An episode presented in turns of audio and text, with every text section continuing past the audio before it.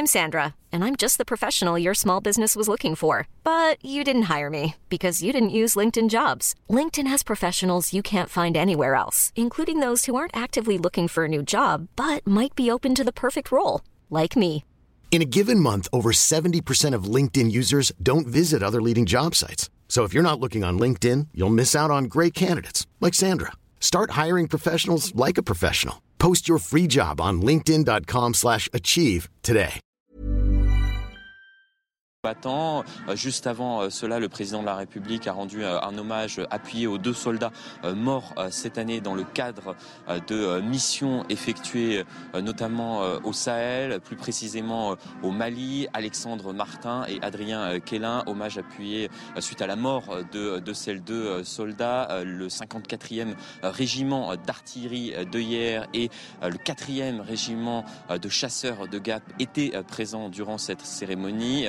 Euh, euh, deux euh, régiments dans lesquels évoluaient ces, deux hommes. Le chef de l'État s'est d'ailleurs entretenu longuement avec les familles de, ces deux soldats qui étaient toutes deux présentes sous l'arc de triomphe pour participer à cette cérémonie, puisque je le rappelais tout à l'heure, depuis euh, 2012, cette journée nationale en hommage aux soldats morts durant la Grande Guerre est également une, journée nationale d'hommage aux soldats à présent euh, morts dans le cadre de, leur mission, euh, quel que soit euh, le conflit. C'est pour cela qu'on a évoqué euh, la, mort de ces euh, deux soldats décédés euh, au Mali. Le président de la République qui va donc euh, quitter dans les toutes prochaines minutes la place de l'Étoile afin euh, de se rendre au palais de, l'Élysée et, de tenir euh, ce déjeuner. Avec, euh, avec ces, anciens euh, combattants et ces euh, autorités militaires, ces membres d'associations qui, qui continuent de, de faire vivre la mémoire de, de ces soldats décédés, à la fois les soldats de, de la Première Guerre mondiale, on parle de 1 million 400 000 hommes, dont 300 000 euh, disparus, qui sont tous représentés par, par ce soldat inconnu dont la tombe est située juste derrière moi sous l'arc de triomphe et qui représente ces 300 000 euh, soldats jamais identifiés, euh, disparus, euh, euh, pour lesquels on, rend hommage aujourd'hui ce, ce 11 novembre. Le président de la République qui, je ne sais pas si vous, pouvez le voir sur, sur les images actuellement à l'écran, est en train de, de quitter la place de l'Étoile pour se rendre donc à, ces, à ce déjeuner qui, qui se tiendra à l'Élysée. Florian Tardif, merci également à, à Florian Paume qui est derrière la caméra. Merci enfin Jean-Marc Morandini, bienvenue à tous dans Midi News en ce vendredi 11 novembre. On va continuer à voir les dernières images de cette euh, cérémonie en direct. J'ai le plaisir d'avoir sur ce plateau des, des invités euh, fantastiques aux couleurs de la France déjà. Exactement. Naïma M. Fadel, Benjamin Morel, Naïma M. Fadel tout d'abord, essayiste. Bonjour Naïma. Bonjour Anthony. Benjamin. En, en- en rouge, absolument. Benjamin Morel, euh, En bleu. maître de conférence en droit public. Non, je, je précise parce que c'est peut-être plus important, maître de conférence en droit public, en bleu. En bleu, voilà, pour la suite. Najwa El Haïté, euh, qui est avocate et qui est euh, En bleu, blanc, rouge. bleu, blanc, rouge. Voilà, l'intégralité des couleurs Je du drapeau fais la français. synthèse du plateau. Exactement, c'est la synthèse de ce plateau. On continue à suivre, vous le voyez, les images en direct du chef de l'État, Emmanuel Macron, qui après cette euh, cérémonie euh, salue euh, les différentes personnalités euh, présentes à l'occasion de cette cérémonie. Nous sommes effectivement le 11 novembre. La France commémore l'armistice de 1918, la fin des combats de la Première Guerre mondiale, plus d'un siècle déjà. Il a déposé un petit peu plus tôt, vous l'avez vu tout à l'heure, une gerbe devant la statue de, de Georges Clémenceau à Paris avant de remonter cette avenue des Champs-Élysées, euh, rejoindre la place de l'Étoile. C'est là qu'il a ravivé la flamme du soldat inconnu. Alors il faut le rappeler, on commémore l'armistice, on commémore aussi euh, tous les soldats morts pour la France dans un contexte aussi très particulier cette année, celui de, la guerre euh, en, Ukraine. Justement, Naïma, ça a quelque chose de particulier, plus particulier qu'une autre année, j'ai envie de dire, ce, ce 11 novembre. Oui, évidemment, hein, ça nous rappelle euh, ben, tous ces morts pour la France, pour, euh, pour sauver la patrie, pour qu'aujourd'hui la France soit toujours la France. C'est un devoir aussi de mémoire pour les jeunes générations, qu'on se rappelle un peu de toutes ces personnes qui ont donné leur vie pour pouvoir que nous puissions aussi vivre en, paix. Et c'est vrai que ce moment est très particulier par rapport à, à ce qui se passe en, en Ukraine et que malheureusement, on s'est souvent dit euh, plus jamais ça et aujourd'hui on, peut- on peut voir que malheureusement ça peut être aussi aujourd'hui encore. Benjamin Morel, un mot sur cette cérémonie qui a une résonance particulière cette année avec le conflit en Ukraine. Oui, ça a évidemment une résonance particulière. Vous savez, la période avant la Première Guerre mondiale, on l'appelle la Belle Époque. Tout bêtement parce que la guerre couve, etc. Mais en réalité, personne n'y croit. Et donc, on est dans une phase enchantée entre la guerre de 70 et 1914. Et tout d'un coup, eh bien, la déflagration arrive. Et donc, vous avez toute une société qui va être traumatisée par une guerre qui va lui faire perdre sa jeunesse, va lui faire perdre sa force vitale. Aujourd'hui, on en est très très loin, mais il faut lire par exemple ce que écrivait il y a quelques années encore Hubert Védrine quand il parlait de l'Europe comme eh bien d'un lieu où s'imposait le post-tragique, où grosso modo on avait cru à la fin de l'histoire, on y avait cru à Fukuyama, on avait cru également que eh bien il n'y aurait plus jamais de guerre, au moins sur le continent européen. Ce que nous rappelle la guerre en Ukraine, eh c'est que l'histoire est tragique et que même s'il peut y avoir des belles époques, même s'il peut y avoir des périodes enchantées, eh bien, ce tragique de l'histoire, il finit toujours par s'imposer à nous. Donc oui, cette année, c'est particulièrement important de fêter le 11 novembre. Ça nous rappelle effectivement, Najouel été que l'histoire peut se répéter. On n'est jamais à l'abri d'une guerre. Bien sûr, et on, le voit, hein, la guerre est aux portes de l'Europe, et on voit que la paix est un bien immatériel précieux, mais extrêmement euh, vulnérable. Et euh, aujourd'hui, euh, on fête aussi une mémoire euh, collective. Et euh, le rappelait, il y a un devoir mémoriel par rapport à une guerre qui a fait des millions euh, euh, de morts. Donc il y a un impératif moral, mais il y a aussi un devoir politique. Et j'aimerais rappeler également que euh, ce devoir de mémoire permet aussi de contextualiser les choses puisque le 11 novembre, eh bien, le président de la République euh, profite de cette journée-là pour euh, également rendre hommage à des soldats qui sont décédés dans le cadre de missions militaires. D'opérations extérieures, les fameuses exactement, à l'étranger. Le chef de l'État donc qui salue différents euh, dignitaires de, l'armée. On le voit sur ces images. On arrive à peu près à la fin de la, cérémonie. Et voilà le chef de l'État qui va bientôt partir pour la suite euh, de cette euh, journée pour un, pour un déjeuner à, l'Élysée. On va peut-être revenir à cette occasion sur l'attachement des Français euh, à leur armée. Euh, parce qu'il est là, cet attachement. regardez ce sondage Backbone Odoxa pour le, Figaro qui a été justement publié ce matin en même temps que le chef de l'État quitte cette place de l'Étoile à l'issue de cette cérémonie. On a 76% de Français aujourd'hui qui se disent patriotes, 86% qui ont une bonne opinion des militaires, 65% aussi qui considèrent que la France est une grande puissance militaire. Ça vous rassure Ça vous surprend, euh, Naïma Mfadel, cette euh, vision qu'ont les Français de leur armée? C'est plutôt rassurant finalement? Plutôt rassurant, et puis ça m'étonne euh, pas du tout, parce que je crois que foncièrement, les Français sont patriotes, sont vraiment dans, dans le faire nation. Et c'est pour ça que je regarde toujours, moi, que les différents gouvernements n'aient pas assez mis l'accent sur, sur cette, cette cohésion autour de, de, ce qui fait une nation, euh, autour, de ce qui fait appartenance commune. Et euh, le mot nation a été un peu galvaudé aussi. Hein. Ça a été un peu patriote, par exemple. Être patriote, ça a souvent été connoté péjorativement. Alors que patriote, c'est la patrie. C'est l'amour. c'est l'amour de la patrie. C'est l'amour de la patrie. Et moi, je pense vraiment. Faut pas avoir honte d'être patriote. Mais évidemment, ici, on veut. Aujourd'hui, on voit bien que notre pays est fracturé. Et si on veut justement qu'il y ait une cohésion nationale, on doit travailler aussi sur cette question du patriotisme et de faire nation. Benjamin Morel. Vous savez, euh, l'idée de la nation, c'est quelque chose qui est structurant au XIXe siècle. Et ce n'est pas une idée de droite ou de gauche. Hein. C'est la gauche qui porte cette idée sous la Révolution française. C'est grosso modo la possibilité d'avoir un corps politique qui décide pour lui-même. Si vous n'avez pas de nation, vous n'avez pas de démocratie. La question, qui s'est posée en 14 et qui rappelle les questions qu'on se pose aujourd'hui, c'est en 1914 ce que va faire la classe ouvrière? Est-ce que la classe ouvrière va décider de faire grève et de refuser la guerre? Est-ce que, grosso modo, comme le disaient à l'époque les partis euh, liés à la Deuxième Internationale, les prolétaires n'ont pas de patrie? La réponse est les prolétaires, en 1914, ont une patrie. En 1914, la CGT, comme les syndicats allemands, eh vont se rendre à l'Union nationale. Donc on voit que la patrie transcende les clivages de classe. La patrie, elle transcende les clivages religieux, les clivages politiques. Elle est réellement ce bien commun qui, au fond, ben, est ce qui reste au peuple quand il n'a plus rien d'autre parce que c'est ce qui lui permet de décider collectivement et de choisir son destin. Alors pendant que nous étions en train de discuter, nous avons eu le plaisir de voir s'installer à notre table générale Bruno Clermont. Bonjour, merci d'être avec nous. Vous êtes notre consultant euh, euh, défense. Euh, tout ce plateau est aux couleurs, euh, je le note, hein, de, la France aujourd'hui. Vous êtes tous en, bleu, blanc, rouge, y compris euh, le général Bruno Clermont. On était en train de, discuter de, ce sondage que, dont vous avez forcément entendu parler ce matin du Figaro, qui montre que voilà, les Français euh, sont majoritairement patriotes, ont une bonne opinion de leur armée. C'est un sondage qui, j'imagine, vous touche. Bien sûr, surtout que le, le terme de patriote n'était pas un terme très utilisé il y a une vingtaine d'années. Euh, donc que les Français se, déclarent patriotes, c'est... Se réconcilient peut-être avec ce terme. se réconcilient avec le, concept de la patrie, qui est un concept qui n'est pas un concept politique, qui est un concept euh, de, l'existence même de la nation française euh, au travers de l'histoire. Ça, effectivement, c'est rassurant. Après, que les, que les Français aiment bien leur armée, je crois que c'est normal. Elle est...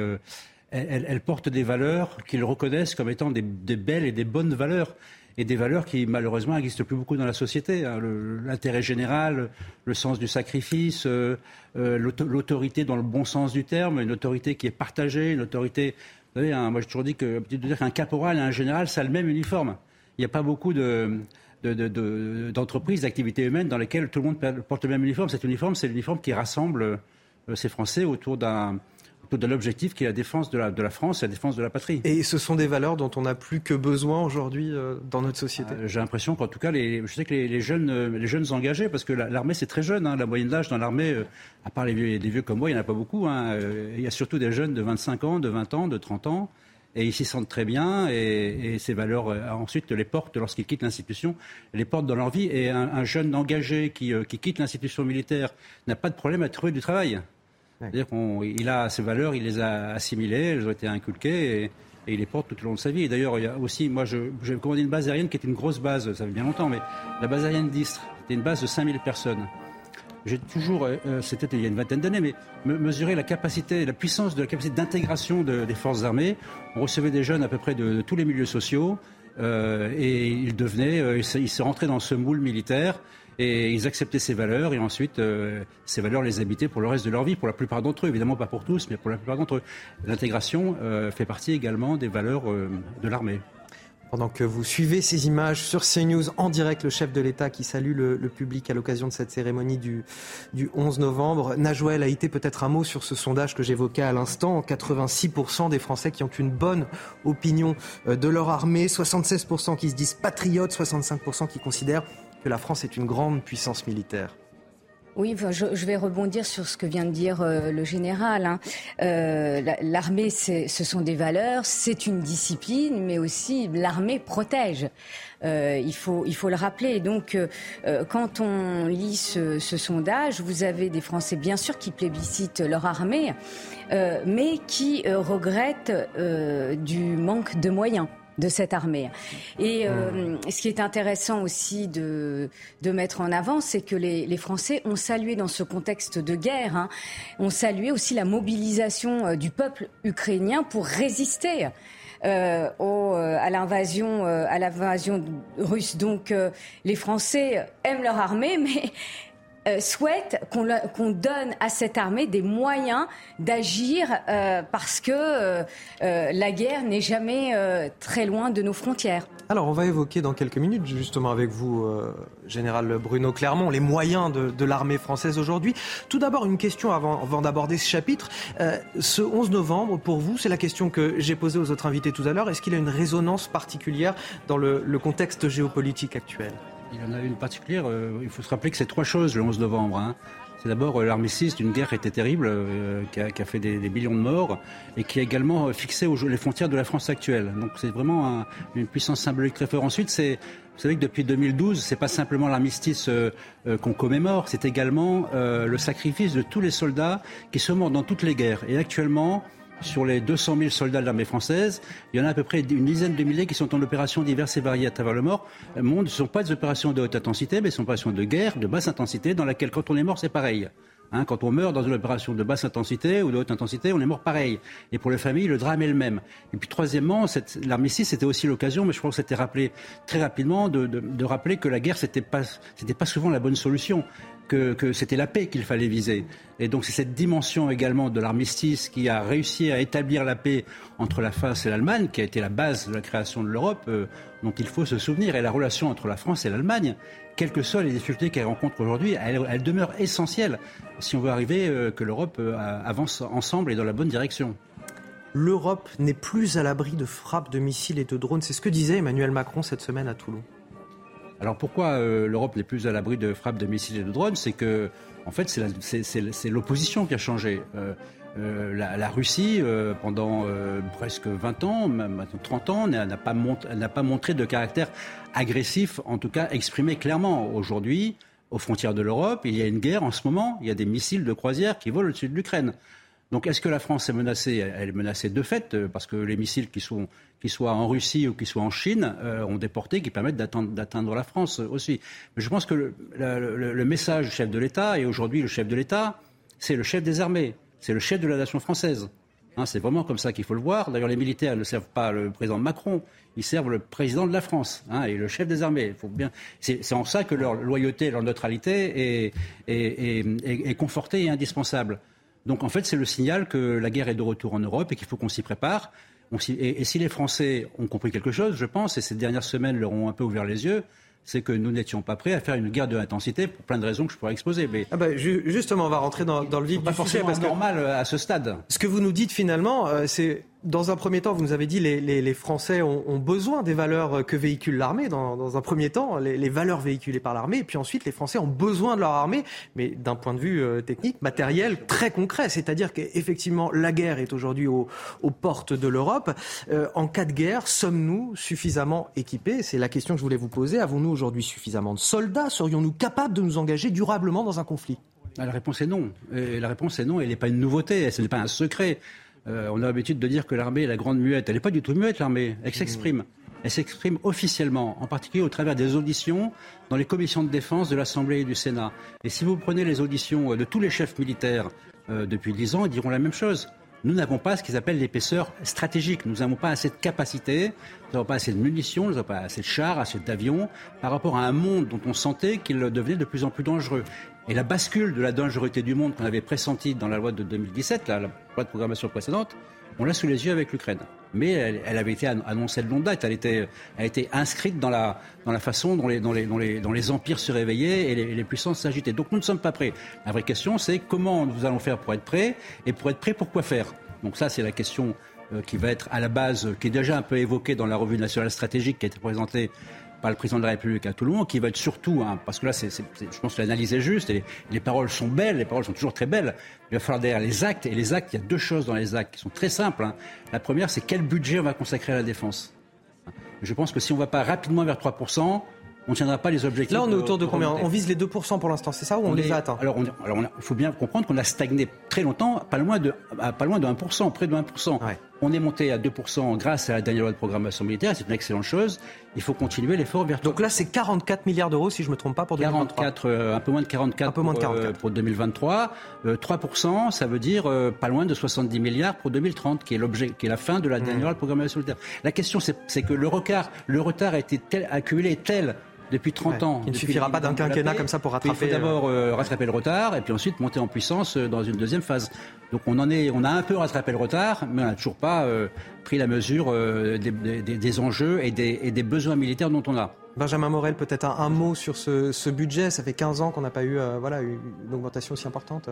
Oui, et quand même depuis 2017, ça a bougé. On peut reprocher beaucoup de choses à Emmanuel Macron, mais il y a malgré tout une volonté de tendre la main à l'armée, notamment d'un point de vue budgétaire. Ensuite, il y a eu de gros gros malentendus. On l'a vu au début du premier quinquennat, mais malgré tout, il y a eu cette volonté. Il faut voir qu'en effet, il y a un effet de rattrapage, puis il y a un effet de comparaison l'Allemagne qui met 100, millions d'euros de euh, fonds spéciaux sur la table pour équiper son armée. Alors certes, la Bundeswehr est dans une situation de déliquescence bien plus avancée que l'armée française. Certes, vous avez des problèmes structuraux au sein de la Bundeswehr qui font que tout d'un coup, ça ne va pas redevenir la première armée d'Europe. Mais malgré tout, on voit qu'aujourd'hui, il y a un jeu de contraste qui ne joue pas en faveur de la France. Et derrière, il y a des équilibres géopolitiques. Ces équilibres géopolitiques, vous parliez tout à l'heure du couple franco-allemand, s'ils tournent en défaveur de la France, ça veut dire qu'on n'a plus les moyens d'avoir un dialogue d'égal à égal avec l'Allemagne sur ces sujets-là. L'Allemagne, aujourd'hui, regarde à Washington.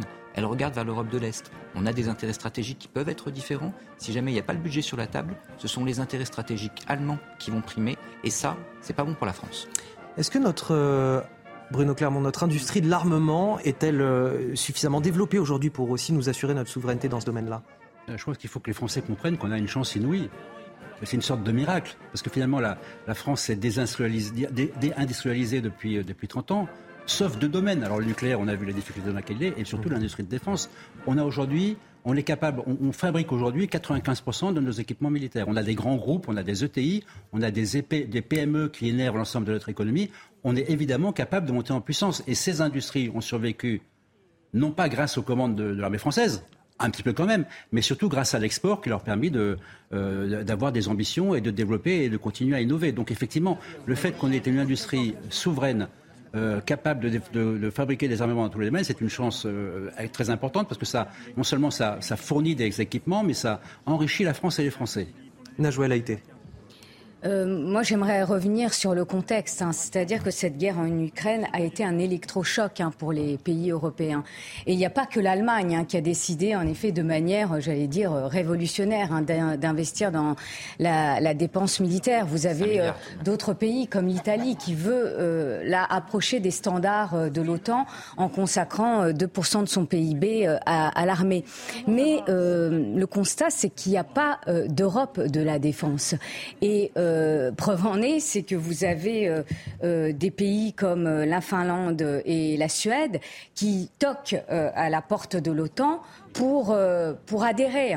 Et donc, c'est le drame, c'est que cette Europe de la défense n'existe pas. Donc, chacun individuellement, chaque État décide de se, de s'armer, et c'est normal, parce que la guerre n'est pas qu'une exception, elle peut devenir euh, réalité, on le voit.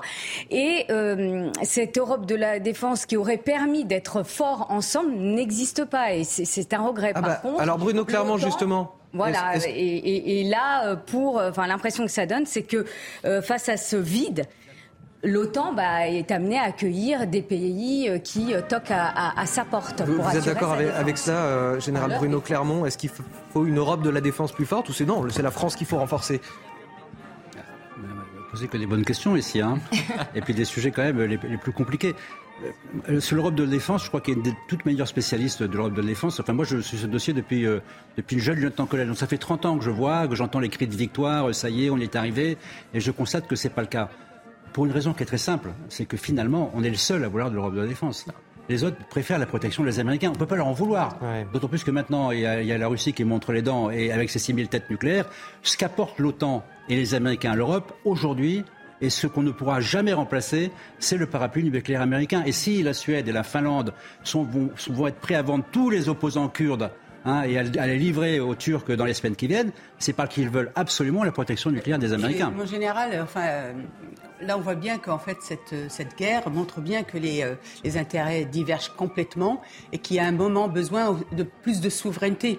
Parce que c'est ça l'intérêt. On voit bien même par rapport aux arbres dont vous parlez qui ont été achetés alors qu'on les produit, notamment euh, euh, certains pays européens qui n'ont pas joué le jeu, notamment l'Allemagne, en achetant plutôt aux, États-Unis qu'à nous. Donc on voit bien que cette, cette guerre révèle quand même qu'il y a une diverge, euh, euh a, que les intérêts divergent et qu'aujourd'hui il y a besoin effectivement de beaucoup plus de souveraineté.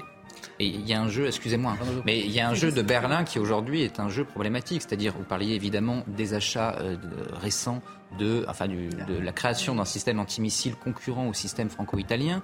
On a également des sujets sur aujourd'hui les chars et les hélicoptères qui n'avancent pas, des programmes communs qu'on voudrait au niveau européen et qui en réalité souffrent de l'inertie de Berlin. Donc aujourd'hui, force est de constater que Berlin ne veut pas à court terme en tout cas, de cette Europe de la défense. À mon avis, et je vous demande votre avis, je, général Bruno Clermont, euh, est-ce que euh, l'Europe de la défense aujourd'hui ne devrait pas se faire justement sans Berlin, c'est-à-dire en passant par l'Espagne, en passant peut-être par l'Angleterre également, qui est nos principaux partenaires, en passant également par l'Italie. A-t-on vraiment aujourd'hui besoin de l'Allemagne pour avancer sur cette voie-là? Moi, je pense que depuis 30 ans, les pays ne euh, faut pas faire de la peine à la France, ils disent oui, oui, on va y aller, ils écoutent les Français en disant oui, c'est intéressant leur truc, mais ils n'en veulent absolument pas pas plus les Italiens que les Espagnols, que les Norvégiens, et encore moins les Britanniques. C'est-à-dire qu'aujourd'hui, on a un projet de souveraineté européenne, mais ce projet de souveraineté européenne, la différence des autres, c'est une souveraineté qui envisage une Europe puissance indépendante des États-Unis. Les autres veulent une Europe éventuellement puissance, mais tellement proche des États-Unis que finalement, elle reste soumise aux intérêts américains. Voilà, le, grand paradoxe est là. Et vous avez raison, euh, l'Allemagne est sortie du bois. Là. Elle est sortie du bois parce que tout d'un coup, elle a pris une assurance euh, qui lie également la faiblesse de la France. Hein. Et cette assurance fait qu'en fait, elle n'est pas seule. Elle est suivie par la Pologne, par la Norvège, par tous les pays du Nord. Donc on est encore, sans doute, plus seul qu'on ne l'a jamais été malgré des déclarations optimistes. Il faut toujours être optimiste dans les déclarations. Mais derrière les déclarations optimistes, il y a une vérité qui nous rattrape, c'est que on a une vision d'une Europe future, puissance indépendante des Américains, qu'on partage avec personne. En fait, c'est une utopie. Mm. Alors c'est une utopie, c'est une, belle, c'est une, euh, belle utopie. C'est l'utopie du général de Gaulle en quelque sorte. Oui. Hein, et euh, le général de Gaulle parlait de, ce machin en parlant de, en parlant de l'OTAN. Oui, parce qu'il avait, il avait à cœur d'abord les intérêts de la France, avait toute autre forme d'intérêt, mais je pense qu'on peut avoir à cœur les intérêts de la France, les intérêts de l'Europe, et partir sur un modèle dans lequel, plus tard, on sera indépendant des États-Unis. Parce que nos intérêts, vous l'avez dit, ne sont pas les mêmes. Intérêts de puissance, on voit bien qu'on n'a pas toujours les mêmes intérêts. Et puis c'est naturel. L'Europe, c'est quand même 500 millions d'habitants, la deuxième économie du monde, qui 75 ans après la Deuxième Guerre mondiale, dépend toujours de la sécurité des Américains. On va dire, mais qu'est-ce qui s'est passé hein, depuis 75 ans? Qu'est-ce qu'on a fait? Ben, Depuis 75 ans, on s'est confortablement installé sous la protection des Américains. J'ai un autre aspect que je voudrais aborder avec vous, parce qu'on parle de, soldats, on parle de, moyens militaires, on parle de forces de frappe, et, la guerre, c'est aussi l'influence. Et c'est un autre aspect de cette guerre qu'Emmanuel Macron a mis en avant lorsqu'il était à, Toulon cette semaine. Euh, il veut mettre les moyens, ce sera une fonction stratégique, nous dit-il, dotée de moyens substantiels, Bruno Clermont. Je pense que la démarche est belle.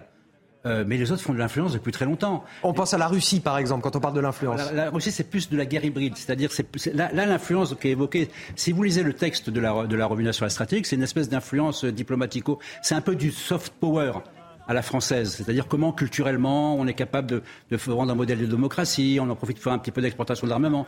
C'est du soft power. L'influence, la guerre hybride, c'est ils nous font la guerre, c'est-à-dire qu'ils vont rentrer dans les, dans les réseaux euh, euh, informatiques, euh, ils vont faire de la fausse information. On n'est pas dans ce domaine-là. Sur l'influence, il faut bien voir que euh, tout le monde en fait sauf nous, en réalité. Euh, les Américains font de l'influence du software depuis très longtemps. Les Britanniques, je vous donne un exemple d'influence. Oui, bah, donne un exemple concret d'influence parce qu'on ne comprend pas ce que ça veut dire. L'influence des Britanniques dans le temps.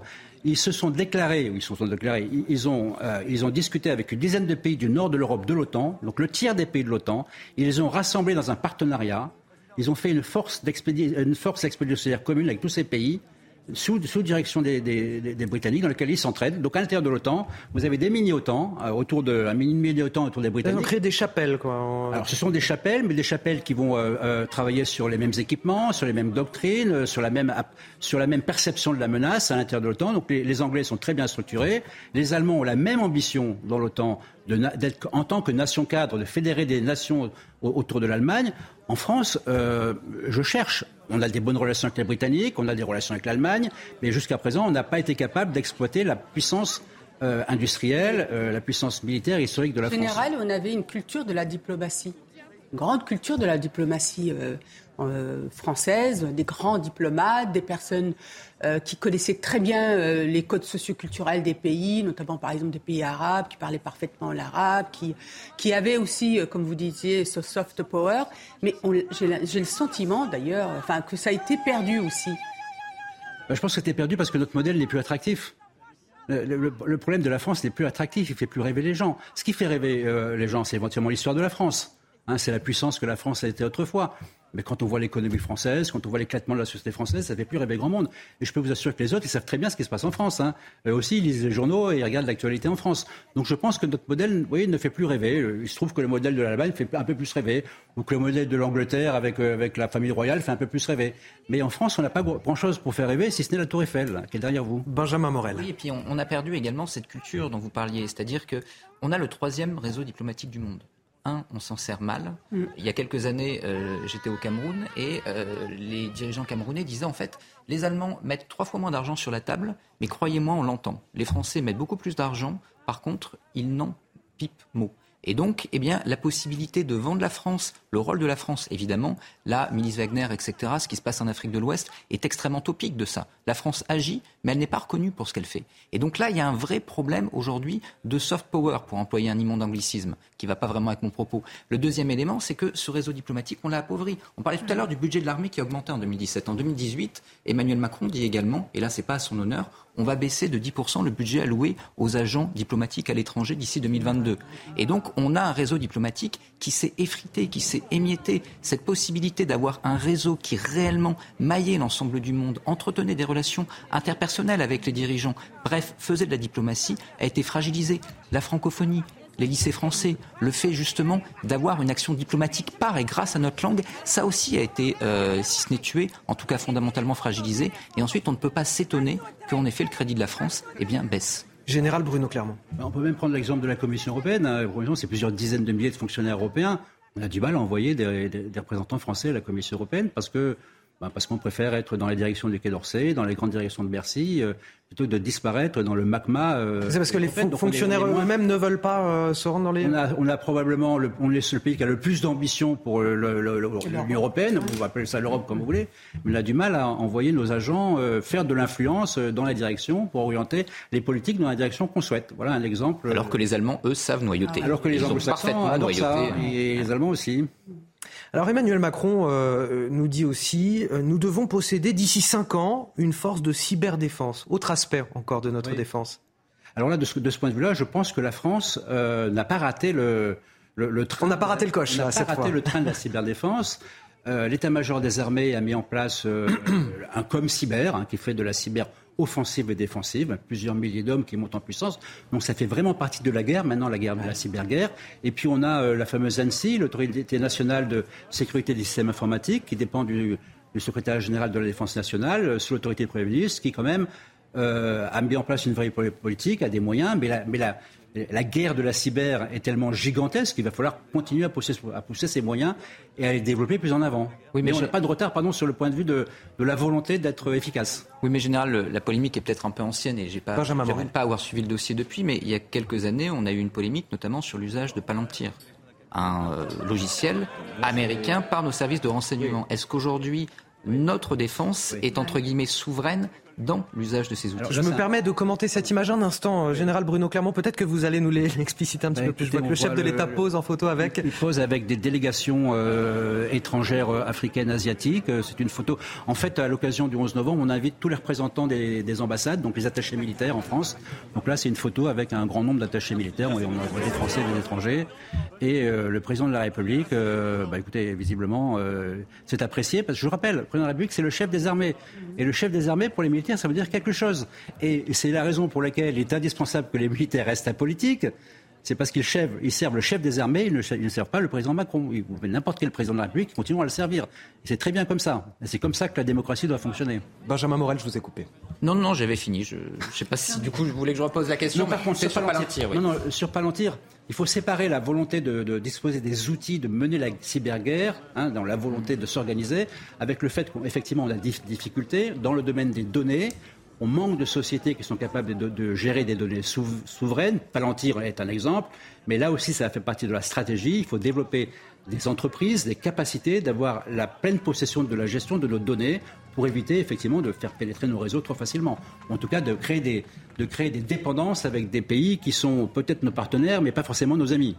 Moi, j'avais une question euh, générale, euh, s'il vous plaît, concernant notre jeunesse, en fait. Donc, il n'y a plus de service, euh, effectivement, militaire. Alors, moi, je suis grande nostalgique de ça. Je trouvais que ça parlait. Mais c'est une bonne question qu'on peut poser aussi au général Bruno Clermont. Est-ce qu'il faut un service militaire C'était important parce que, quelque part, c'est aussi, voilà, faire, faire peuple, c'est aussi un moment, faire nation, c'est un moment d'avoir ce parcours qui est important pour, effectivement, intégrer aussi ce que vous avez parlé, et je suis très attachée, toutes ces valeurs.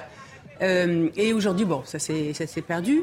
Bon, on essaie de bricoler. Je trouve qu'on bricole un petit peu, hein, parce qu'aujourd'hui, bon, il y a le fameux service qui a été mis en place, mais c'est euh, le volontariat et ça ne marche pas toujours. Et moi, je, je me pose encore vraiment la question d'un service vraiment qui soit au service de la, de la, nation. Alors moi, je vais plus loin. Hein. Je, je, je, vais même en me disant que dès petit, dès le, le CP, on peut à un moment se dire qu'est-ce que je fais pour, euh, pour, pour, pour, euh, pour contribuer à, cette, à faire peuple, et notamment, ça peut être aussi pour son quartier, pour son école, etc. Mais concernant notre jeunesse, j'ai pensé peut-être qu'il serait peut-être intéressant aujourd'hui d'avoir un temps ensemble que nos jeunes, à 18 ans par exemple, peuvent peut-être faire un service de deux mois, par exemple. Mais vraiment que ce soit un temps, mais un temps euh, général, quoi. Pas s'ils veulent bien, ce soit un temps obligatoire. Qu'est-ce que vous en pensez?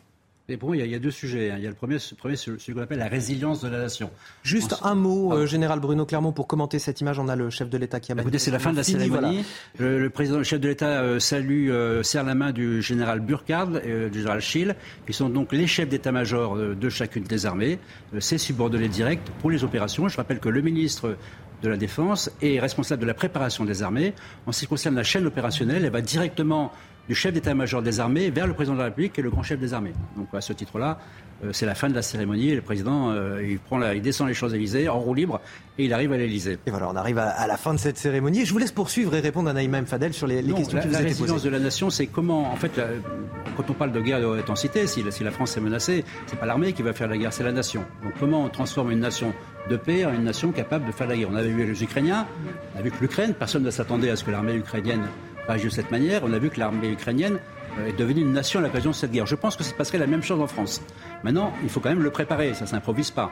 Donc effectivement, il y a l'économie de défense, il y a la capacité de l'industrie à remonter en puissance, et puis il y a la préparation des jeunes Français.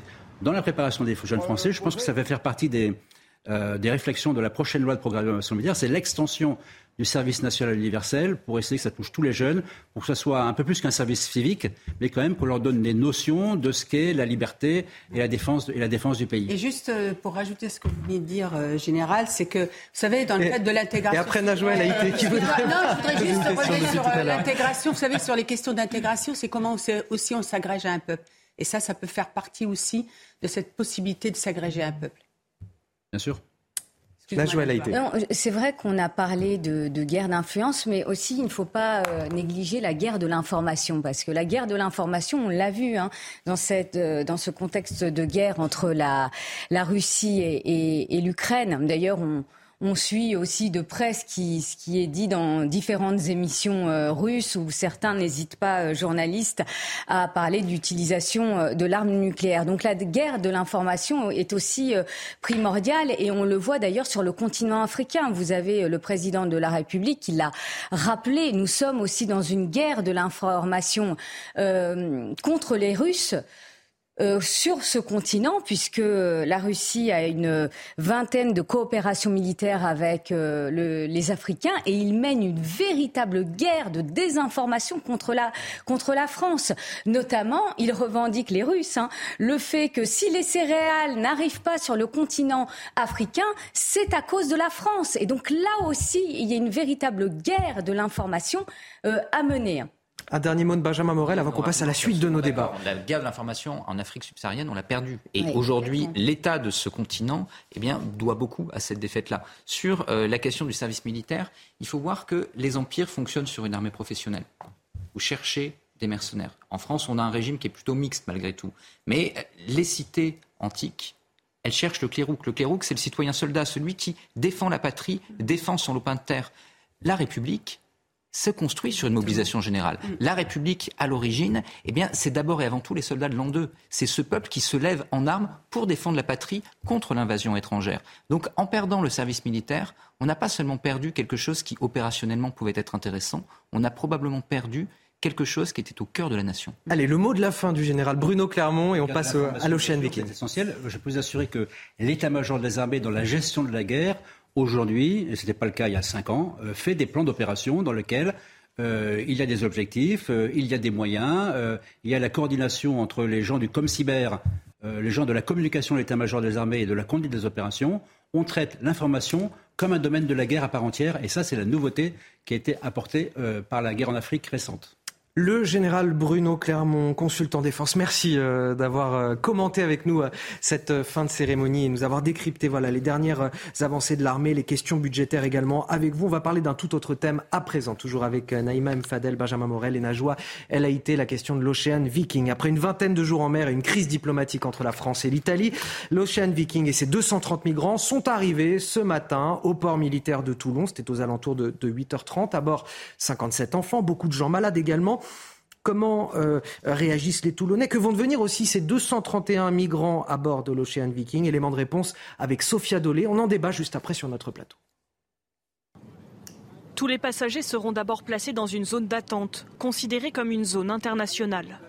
Elle permettra de procéder au contrôle sans toutefois autoriser l'entrée sur le territoire français. Hier soir, Gérald Darmanin a assuré que toutes les mesures administratives et sanitaires seraient prises. D'abord un examen médical, puis un examen avec la DGSI pour voir s'il n'y a évidemment pas de personnes dangereuses parmi ces personnes, puis ensuite un entretien pour savoir s'ils sont éligibles à l'asile. Des demandes d'asile qui seront examinées en 48 heures par l'OFPRA, l'Office français de protection des réfugiés et apatrides. Il ne s'agit pas de personnes qui ont été organisées par des passeurs au départ euh, de la Libye ou de la Syrie. Il s'agit de personnes, comme c'était dit dans notre reportage, qui ont été déjà secourues en mer, dont certains étaient euh, à quelques heures euh, de la mort. il fallait que nous prenions une décision. On l'a fait en toute humanité. Mais pour les migrants qui ne seraient pas éligibles, Gérald Darmanin assure qu'ils seront directement éloignés de la zone d'attente vers leur pays d'origine. La France pourra également compter sur le soutien inédit de ses partenaires européens. Neuf pays, dont l'Allemagne, la Croatie ou encore le Portugal, ont accepté de reprendre deux tiers des migrants présents à bord du navire. Une solidarité européenne à laquelle l'Italie n'a pas souhaité participer.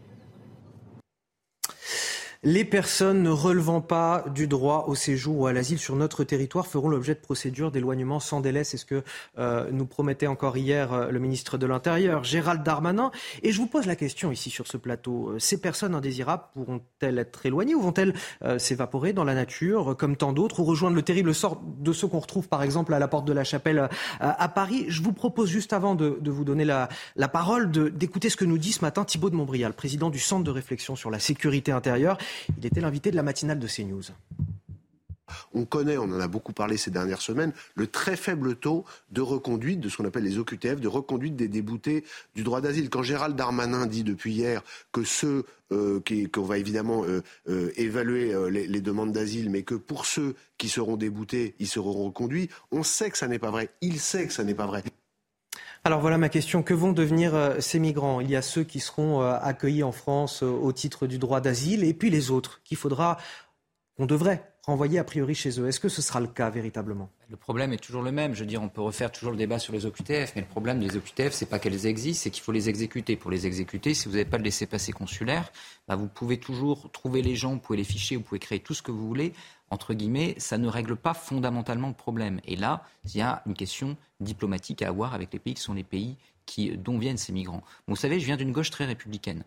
J'ai aucun problème à parler d'immigration. J'ai aucun problème à parler durcissement de la politique d'immigration. Je rappelle que c'est notamment quelque chose qui a été mené par la gauche au Danemark. Donc, on peut avoir des solutions. Mais quand vous avez des gens sur un bateau, et quand les gens sur ce bateau sont malades et crèvent, excusez-moi l'expression, vous n'avez pas d'autre choix éthique que de les accueillir je, ne je, rejoins vraiment euh, les propos de, Benjamin quand il dit bon, il y a quand même euh, il y a un volet humain que vous, que vous devez avoir, hein, euh, parce que c'est des familles, c'est des bébés euh, euh, qui sont en grande difficulté et au-delà du droit, parce que le droit prévoit que quand vous avez un navire qui est en situation de, de, péril, c'est-à-dire en termes en termes de vie et la vie est sacrée, hein, je le rappelle, eh bien le droit international prévoit qu'il faut eh bien les, les sauver. Hein.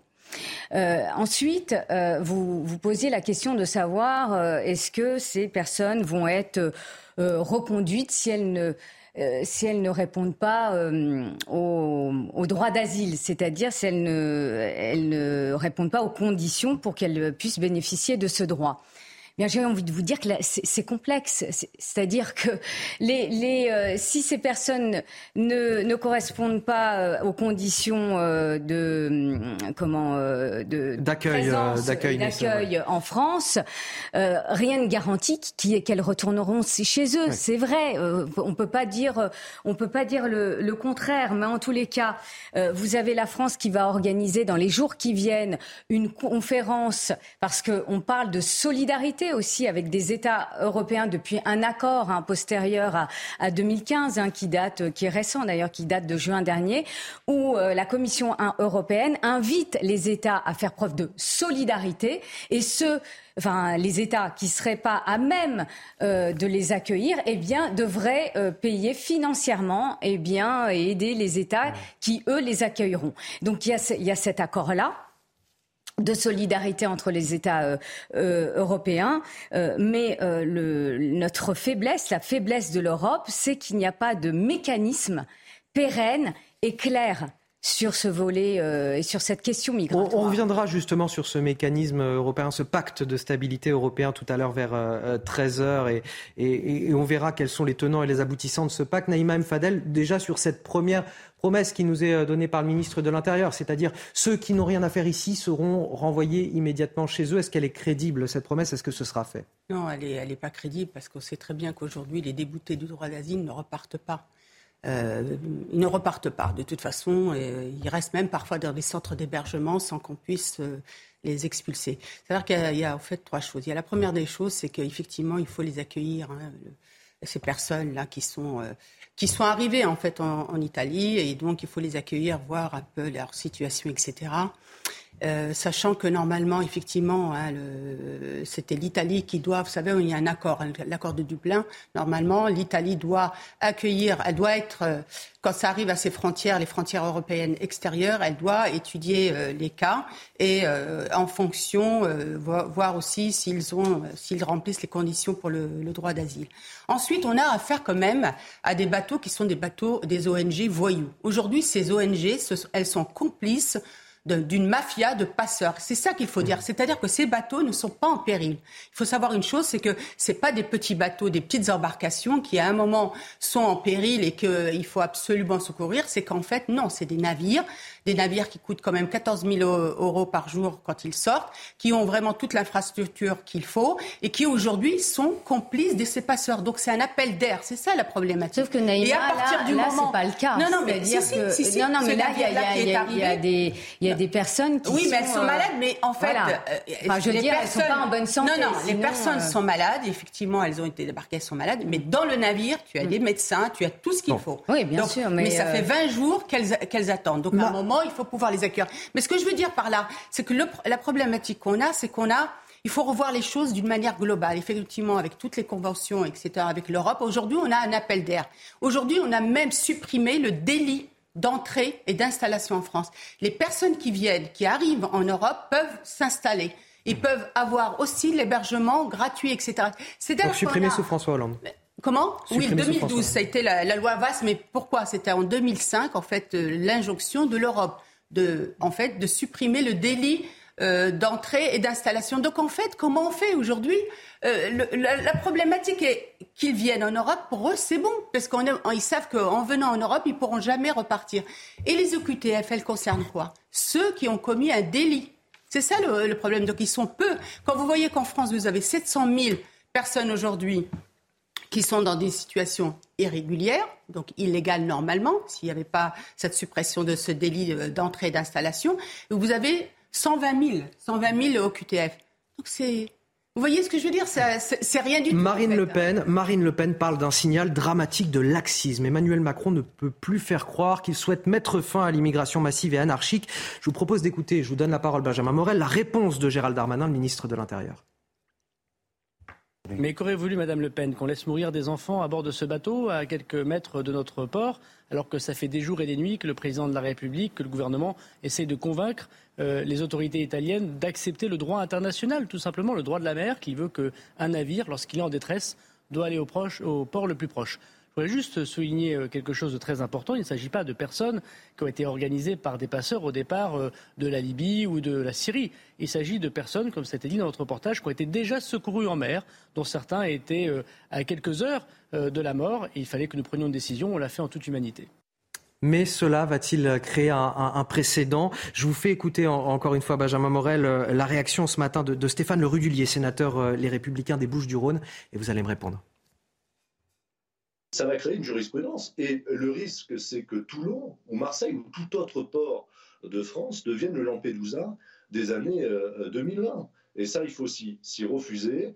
Euh, il fallait donner un message de, fermeté. En fait, il y a deux messages à donner en matière d'immigration. C'est que tout individu euh, qui arrive illégalement sur notre territoire, lui dire qu'il ne sera jamais régularisé sur le territoire français. Alors voilà ma question, je vous la pose. S'agit-il d'un euh, signal dramatique de laxisme? Certains disent euh, que l'État est aujourd'hui incapable de protéger ses frontières. Ils parlent d'un État irresponsable soumis au réseau de passeurs. Est-ce que c'est le cas? Qu'est-ce qu'on aurait dit si jamais il y avait des gens qui étaient morts sur ce bateau parce qu'on refusait de le laisser rentrer dans les ports? Je veux dire, vous savez, quand en août et en septembre 89, les révolutionnaires essayent de poser les bases de notre État moderne, ils distinguent les droits du citoyen. Tout le monde n'a pas accès aux droits du citoyen et les droits de l'homme. Les droits de l'homme, malgré tout, tout être humain, il y a le droit. Et dans ces droits de l'homme, eh bien, il y a le fait malgré tout d'être secouru quand vous êtes dans une telle situation et qu'on a les moyens de vous sauver. Ensuite, je néglige pas la question de l'appel d'air. L'idée que les personnes, euh, sauf pour les demandeurs d'asile qui arrivent sur le territoire illégalement, ne puissent pas être régularisées est peut-être une idée à examiner. Tout à l'heure, je citais le Danemark, on peut citer la Grande-Bretagne également. C'était une idée auquel je ne souscrivais pas il y a encore six mois, mais l'idée de pouvoir avoir des centres de rétention administratifs à l'étranger, délégués dans des pays comme des pays des Balkans, justement pour accueillir les gens, pour qu'ils ne se disent pas que s'ils arrivent en France, banco, tout est bon, ils y resteront, mais que ce n'est pas parce que leur pays d'origine refuse de les reprendre qu'ils pourront y rester, n'est pas forcément mmh. une mauvaise idée. Il y a une incertitude juridique parce que la CEDH est peu claire, mais ce n'est pas forcément une mauvaise idée. Bref, fait ça. l'Australie fait ça évidemment. Et bon, dans un cadre juridique très différent, mais pourquoi mmh. pas? C'est-à-dire qu'il y a des solutions entre d'un côté le laxisme généralisé, un nouveau Lampedusa, et de l'autre laisser mourir des gens sur un bateau. Il me semble quand même y avoir une voie qui est tout bêtement la voie de la raison.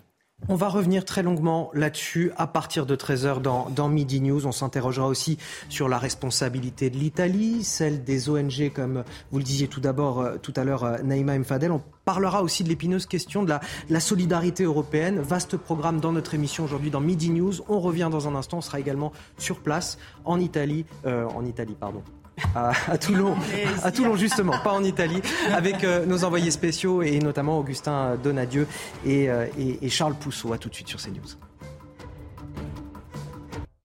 Allez, de retour sur le plateau de Midi News. Il est bientôt 13h. Euh, J'ai toujours le plaisir d'être avec Benjamin Morel, maître de conférence en droit public, Naïma Mfadel, essayiste, Najouel Haïté, avocate. Et nous a rejoint également sur ce plateau Shannon Seban. Bonjour. Bonjour. Élu Renaissance à, Rony-sous-Bois en région parisienne. C'est la Seine-Saint-Denis. Si c'est la Seine-Saint-Denis. Exactement. Exactement. Avant de poursuivre nos débats, on va parler dans un instant de l'Océan Viking et de son arrivée à, à Toulon. Tout de suite, le journal et c'est avec vous, Nelly Denac. Bonjour Nelly. Bonjour Anthony, bonjour à tous. Et c'est aussi avec l'Ocean Viking qu'on euh, débute ce JT. Les 231 migrants euh, qui étaient à son bord ont commencé à, débarquer. Ils seront transférés d'ailleurs vers ce qui d'ordinaire est un centre de vacances à hier, déclaré pour euh, l'occasion zone d'attente internationale. Le ministère de l'Intérieur a annoncé la tenue dans les 48 heures d'une réunion pour décider si les demandes d'asile peuvent être fondées. Sur les Champs-Élysées aujourd'hui, l'hommage d'Emmanuel Macron à tous euh, les morts pour euh, la France. au chef de l'État qui a donc présidé la cérémonie euh, anniversaire de l'armistice de 1918 avant de regagner l'Élysée. C'était il y a quelques minutes à peine. On retrouve Florian Tardif sur place. Oui, Emmanuel Macron a regagné le palais de l'Elysée pour un déjeuner en compagnie des porte-drapeaux présents ce matin durant cette cérémonie du 11 novembre avec les commissaires de la flamme ainsi que plusieurs associations d'anciens combattants. Juste avant cela, le chef de l'État a présidé cette cérémonie du 11 novembre ici, place de l'Étoile. Il a participé au ravivage de la flamme, flamme qui est ravivée ainsi chaque jour depuis novembre 1923. Il a rendu également un hommage appuyé aux deux soldats morts dans le cadre de leur mission au Mali, puisque euh, cette journée nationale depuis 2012 euh, est également une journée euh, d'hommage aux soldats morts pour la patrie, quel que soit le conflit. Alexandre Martin et Adrien Quélin, la famille de ces deux soldats, étaient présentes, toutes deux, sous l'arc de triomphe. Le président de la République s'est d'ailleurs entretenu quelques minutes avec ces deux familles avant de rejoindre les invités qui était euh, présent ici juste derrière moi. Il a euh, échangé comme cela pendant plusieurs minutes avec les invités euh, présents, des élus, des anciens combattants, mais également quelques Français invités par la présidence de la République pour assister à cette cérémonie ce matin du 11 novembre. On parle déjà de raté de la part de la police et de la justice belge. L'assaillant euh, du policier euh, tué hier soir à Bruxelles était fiché par les services antiterroristes. C'est ce qu'a confirmé ce matin le parquet fédéral euh, qui a été saisi de l'enquête. Le suspect qui aurait crié Allah Akbar en, s'attaquant armé d'un couteau à, ces deux policiers qui étaient en patrouille. L'un d'eux touché à hauteur de la gorge n'a pas survécu. L'autre blessé au bras droit est hors de danger désormais. Et puis une image des exposants qui se sont donné rendez-vous porte de Versailles. Ils sont mille à promouvoir le Made in France, dixième édition déjà de ce salon qui a été inauguré hier et qui se tient jusqu'à lundi. On attend une affluence record hein, de l'ordre de 100 000 visiteurs. Bonjour Eric de Ridmaten, vous êtes d'ores et déjà dans les, allées du salon avec Thomas Chama. Alors ça consiste en quoi le Made in France cette année? Quel est l'accent qui a été donné à cette euh,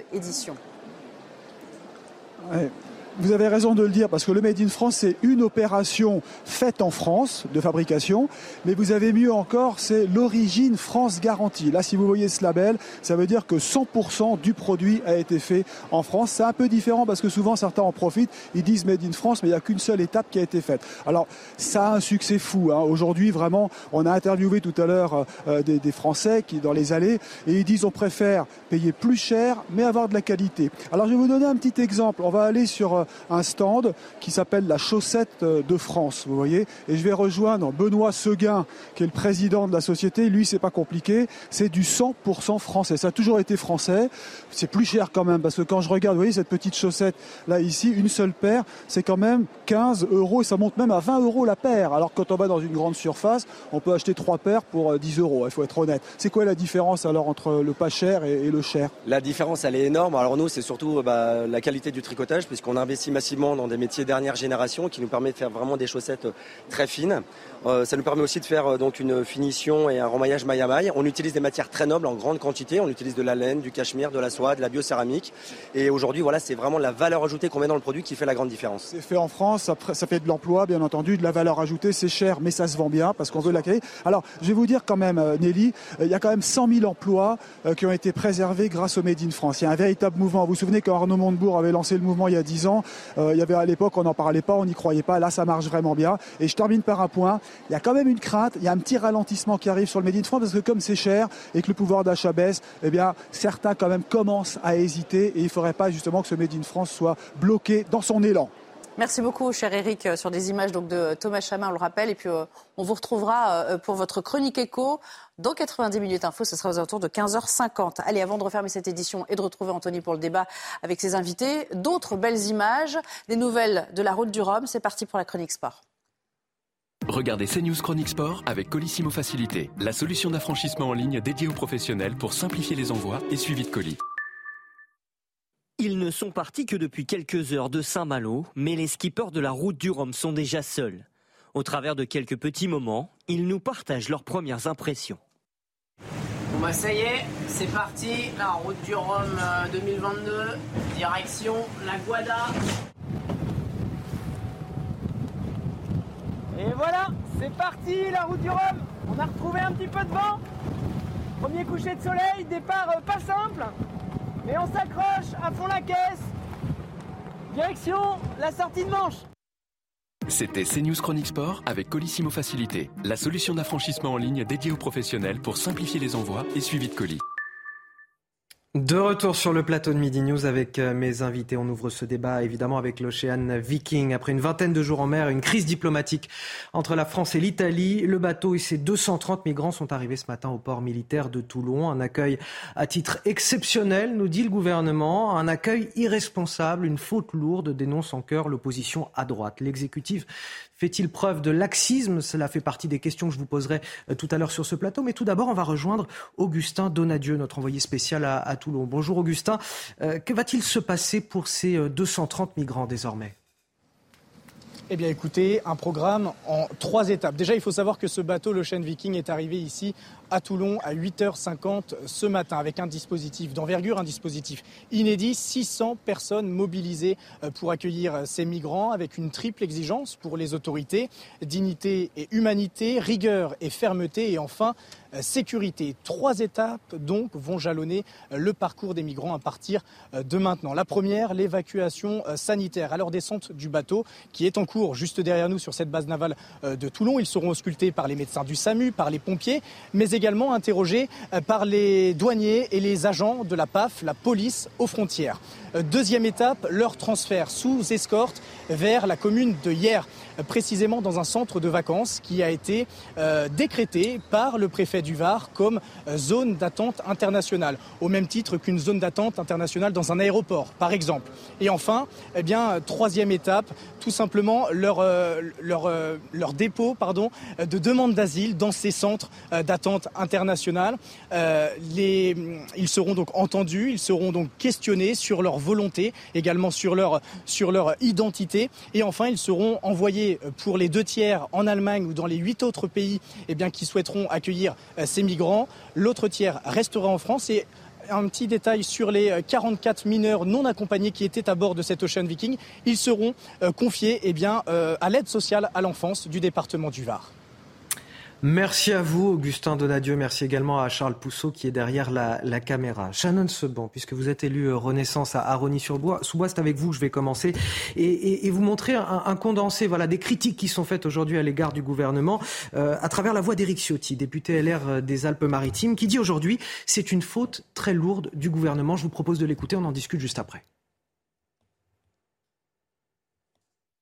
Ce n'est pas qu'un objet humanitaire c'est euh, un signe extraordinairement négatif euh, adressé à ceux qui, depuis euh, les rives sud de la Méditerranée, font le commerce des êtres humains. Eh bien, quelque part, ils ont obtenu satisfaction grâce à la France. C'est une faute très lourde de la part du gouvernement français.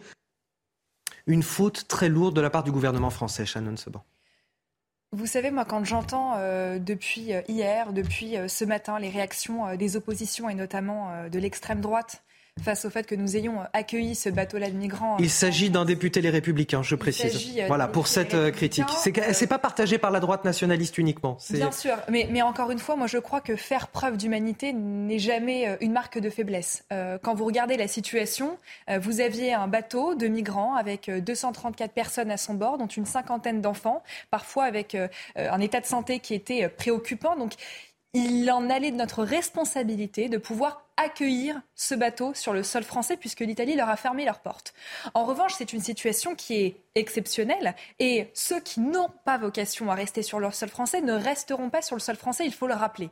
Euh, dès ce week-end, euh, il y a près de 15 agents qui seront mobilisés par l'Office français de protection de réfugiés et des apatrides qui auront pour mission de mener jusqu'à près de 90 entretiens par jour afin de déterminer au cas par cas si ces personnes-là ont vocation à rester sur le sol français. Et si elles n'ont pas vocation à rester sur le sol français Leur demande d'asile est fondée ou non. Si ce n'est pas le cas, eh bien elles repartiront et vous avez déjà euh, neuf autres pays qui se sont engagés à accueillir euh, deux tiers des immigrants. Euh, d'accord, de, ceux qui sont potentiellement enfin, en situation d'être accueillis, on est bien d'accord. Mais pour ceux qui doivent être renvoyés, que va-t-il se passer? Est-ce qu'ils vont être renvoyés?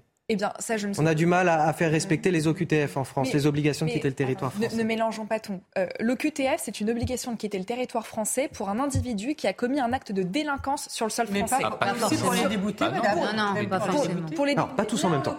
Là, en l'occurrence, on parle d'une situation qui est humanitaire. Par rapport à la euh, ces personnes-là, ces personnes-là, malheureusement, ce sont. Euh, vous avez 50 enfants dans ce bateau-là. Certains sont dans une situation humaine très critique. Donc la question n'est pas la même. Et je crois que la façon dont la demande d'asile sera étudiée ne sera pas la même et sera faite au cas par cas entre les deux catégories de personnes, entre ceux qui sont euh, à la fois visés par une OQTF et ces migrants. Oui, mais la demande d'asile, elle, elle a trait au danger que vous pouvez courir si jamais vous retournez dans votre pays. Alors, on ne sait pas encore d'où viennent tous ces migrants, mais si jamais ils viennent d'un pays où, en effet, leur vie est menacée, il est normal, il est logique de leur accorder le droit d'asile. En revanche, si ce n'est pas le cas, eh bien à ce moment-là, la problématique, la problème de l'OQTF se pose pour eux comme pour n'importe quel migrant qui viendrait d'un pays dit sûr. Ensuite, on peut débattre sur la notion de pays sûr. Mais donc, du coup, eu égard aux chiffres de l'exécution des OQTF que vous connaissez comme moi, mhm. est-ce qu'en effet, la question est légitime, est-ce que vous pensez que les, ceux qui ne viennent pas d'un pays dans lequel ils sont menacés pourront être renvoyés dans leur pays d'origine? Je crains malheureusement que quoi qu'on en pense, la réponse soit plutôt non, pour des raisons qui sont propres à l'exécution ou la non-exécution des OQTF. les demandes d'asile seront étudiées au cas par cas, Monsieur Morel. Bien sûr, mais j'entends bien, mais pour ceux qui ne l'obtiendront pas. Euh, en fait, le, problème, c'est qu'il, vous savez, euh, on y gagne euh, à être dans le parler vrai. Et hmm? Et c'est pas jeter l'anathème que sur le gouvernement, que de parler vrai et de hmm? dire que tous les gouvernements, il n'y a pas que ce gouvernement qui s'est heurté aux difficultés d'exécution des EQTF. Voilà, sinon on peut rester en disant non, tout va bien, vous allez voir, on va étudier, je euh, on va étudier, vous allez voir, dès le lendemain, ces personnes-là vont repartir. Sachant que beaucoup de personnes cachent leur identité pour justement ne pas avoir être identifié et qu'il n'y ait pas une, une, traçabilité. Que le gouvernement aujourd'hui fasse euh, soit en responsabilité et effectivement accueille ces personnes en ayant euh, la force quand même du ministre Darmanin a été quand même de, négocier avec d'autres pays européens pour pouvoir euh, répartir ces, personnes-là dont Mme Meloni n'a pas voulu étudier les, demandes d'asile puisque normalement c'est la première frontière, c'est-à-dire le, pays, le premier pays qui est en charge de la frontière. Mais après, on est face aujourd'hui à une difficulté où quand les gens mettent le pied dans le pays, dans n'importe quel pays européen, du fait de l'injonction de l'Europe, on ne peut plus les, les, expulser, on ne peut plus les renvoyer. Et les pays d'origine, de toute façon, vous avez bien vu les bras de fer aussi, euh, notamment euh, cet été encore avec le ministre Darmanin qui a été dans certains pays pour essayer de négocier pour qu'on puisse euh, accepter des, comment on a, des pour circuler là. Des laissés-passer consulaires, voilà. Consulaires. Merci Anthony. Non, mais moi, moi j'aimerais dire qu'on ne va pas reprocher euh, au gouvernement d'avoir fait preuve d'humanité. Par contre, il faut prendre de la hauteur par rapport à ce sujet qui est très, important et complexe. Euh, pourquoi je dis ça? Parce que euh, moi, je comprends le gouvernement quand il pointe du doigt l'Italie, mais c'est pas étonnant. On regarde du changement de pouvoir et on regarde l'arrivée au pouvoir de l'extrême droite en Italie. C'est qu'il y a eu un accord qui a été conclu en juin dernier avec les différents pays euh, euh, méditerranéens, donc euh, Chypre, Malte, l'Espagne, l'Italie.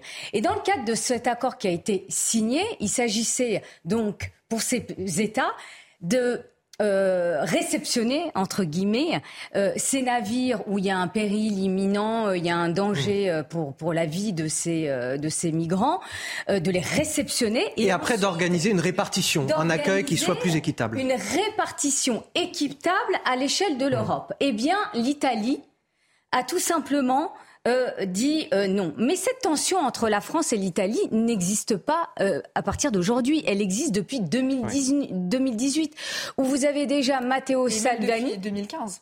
Oui, mais oui, 2015. Oui, 2015. Et là, c'est avec l'Europe, particulièrement avec les pays d'Europe centrale qui ont refusé d'ailleurs de participer à cette solidarité euh, européenne. Je termine sur euh, euh, Matteo Salvini. Déjà, Salvini, excusez-moi, Salvini. Eh bien, quand il était ministre de l'Intérieur, il y a eu une source de tension. Souvenez-vous de, du navire l'Aquarius.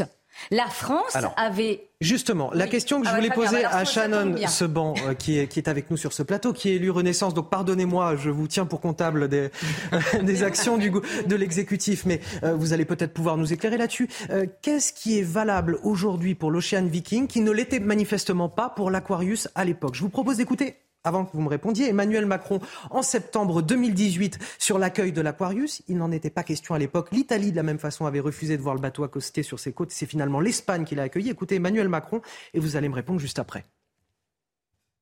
Nous sommes euh, sans doute le pays ou l'un des deux pays qui a le pris le plus de réfugiés depuis le début de cette crise politique de l'été. Mais je crois que ça n'est pas précisément définir ce nouvel humanisme que d'accepter la loi du plus fort et les, provocations des extrêmes. Si je me mets à dire la France devient le port d'accueil de tous les bateaux qui partent d'Afrique, D'abord, ça n'est pas une solution à laquelle je crois. Et ensuite, ça n'est pas soutenable, même politiquement en France, pour nos propres équilibres. Parce que toutes celles et ceux qui légitimement sont inquiets aussi par la force des migrations, et ce que l'Europe connaît depuis plusieurs années, diront on a là un président qui ne nous protège pas comme il le devrait. Et ils auraient raison. Alors, Shannon Sebon, qu'est-ce qui est valable aujourd'hui pour le chêne Viking qui n'était pas valable pour l'Aquarius à l'époque. Je crois qu'aujourd'hui, ce, débat-là qu'on peut avoir sur ce plateau et qu'on aura très probablement dans les jours qui suivent, elle pose finalement le cadre d'un débat plus large sur la question de l'immigration et sur la position que nous devons tenir en France en tant que pays appartenant à l'Union européenne sur la question de l'immigration. Remettons tout d'abord l'église au milieu du village. Euh, pendant, au cours de ces 20 dernières années, la France est le, un des pays européens qui a le moins accueilli d'immigrés sur le sol français. On a eu une augmentation de 36% contre près de 180% parfois dans, le pays, dans les pays du Sud ou près de 120% dans les pays nordiques. Maintenant, la question qui se pose, c'est de se dire que entre le grand remplacement qui consiste à considérer tout immigré comme étant un délinquant par défaut et euh, la, solution qui est de se dire qu'il faut promouvoir un accueil inconditionnel des étrangers sur le sol français, eh bien, il existe une troisième voie qui est celle d'une étude au cas par cas. Et c'est la politique que nous sommes en train d'appliquer au moment où je vous parle. Donc, c'est de se dire que, effectivement, et là, vous le notez dans votre bandeau, l'Ocean Viking est accueilli à titre exceptionnel parce qu'il en va euh, d'une question de responsabilité. De, la même façon, si l'Italie demain refuse d'autres bateaux, qu'est-ce qui nous dit que ces bateaux n'arriveront pas sur nos côtes pour des raisons tout simplement humaines, comme on l'a tous évoqué sur ce plateau? mais, vous savez, il y a une question aussi de solidarité européenne. Quand on décide d'adhérer à l'Union européenne, c'est pas une adhésion à un club à géométrie variable. C'est quand on adhère à l'Union européenne, on adhère aussi à la question de solidarité européenne. En l'occurrence, l'Italie de Giorgia Meloni, l'Italie de l'extrême droite, qui est en train de prendre le pouvoir et qui a d'ailleurs déjà pris le pouvoir en Italie, a fait défaut à ses responsabilités. Quand on, est, quand on adhère à l'Union européenne, on se doit de respecter un effort de solidarité européenne. Et là, en l'occurrence, on voit bien, pas à tout prix, mais quand, un mot de Benjamin Morel et après justement, excusez-moi, en jeu, il en va de la dignité. Excusez-moi, un mot de Benjamin Morel et on ira en Italie euh, rejoindre euh, notre correspondante sur place qui nous donnera justement le point de vue des Italiens. Je ne pas jouer l'avocat sur ce plateau de Giorgia Meloni, mais euh, malgré tout, il faut comprendre le contexte parce que la solidarité européenne, je veux bien, parfait, merveilleux. Quand en 2015, Angela Merkel dit venez, tout va bien, hum. et que vous avez des pays parce que entre à l'époque la Syrie et l'Allemagne, il y a quelques pays à traverser qui disent mais comment par notre frontière non et qu'ils ferment leurs frontières à ce moment-là, on peut aussi l'entendre. Moi, je veux bien que l'Italie ne soit pas solidaire, mmh. mais est-ce qu'on a vraiment été solidaire vis-à-vis de l'Italie? Lampedusa, c'est pas en Allemagne. Lampedusa, c'est pas au Danemark. Lampedusa, c'est pas en France. Et donc, on a une Italie qui a été laissée seule face à ce phénomène parce qu'elle était un pays frontalier. On a aidé un petit peu. Frontex est totalement dysfonctionnel. Donc les gardes-côtes italiens sont quand même laissés un peu pour compte. Et ensuite, vous avez un enjeu de solidarité au niveau de la frontière italienne, de la frontière sud, qui n'est pas à la hauteur par rapport à ce que subit ce pays qui est devenu aujourd'hui la frontière de l'Europe. Donc oui, les pays européens doivent tous être solidaires, mais ça ne marche pas que dans un sens. Si on avait été plus solidaire avec l'Italie et avec l'Espagne, la situation politique notamment que vous décrivez en Italie aujourd'hui, l'arrivée au pouvoir de Giorgia Meloni, bah, ça ne serait pas peut-être pas arrivé. Je ne crois pas qu'il faut faire un lien. Je trouve que le, raccourci que vous êtes en train de faire aujourd'hui, c'est un petit peu comme si Giorgia Meloni essayait de prendre la revanche sur le passé et nous sanctionner pour ce qui aurait été fait par le passé. non, mais c'est les conséquences. Si les Italiens ont voté, ont voté massivement, c'est parce que justement, c'est les conséquences.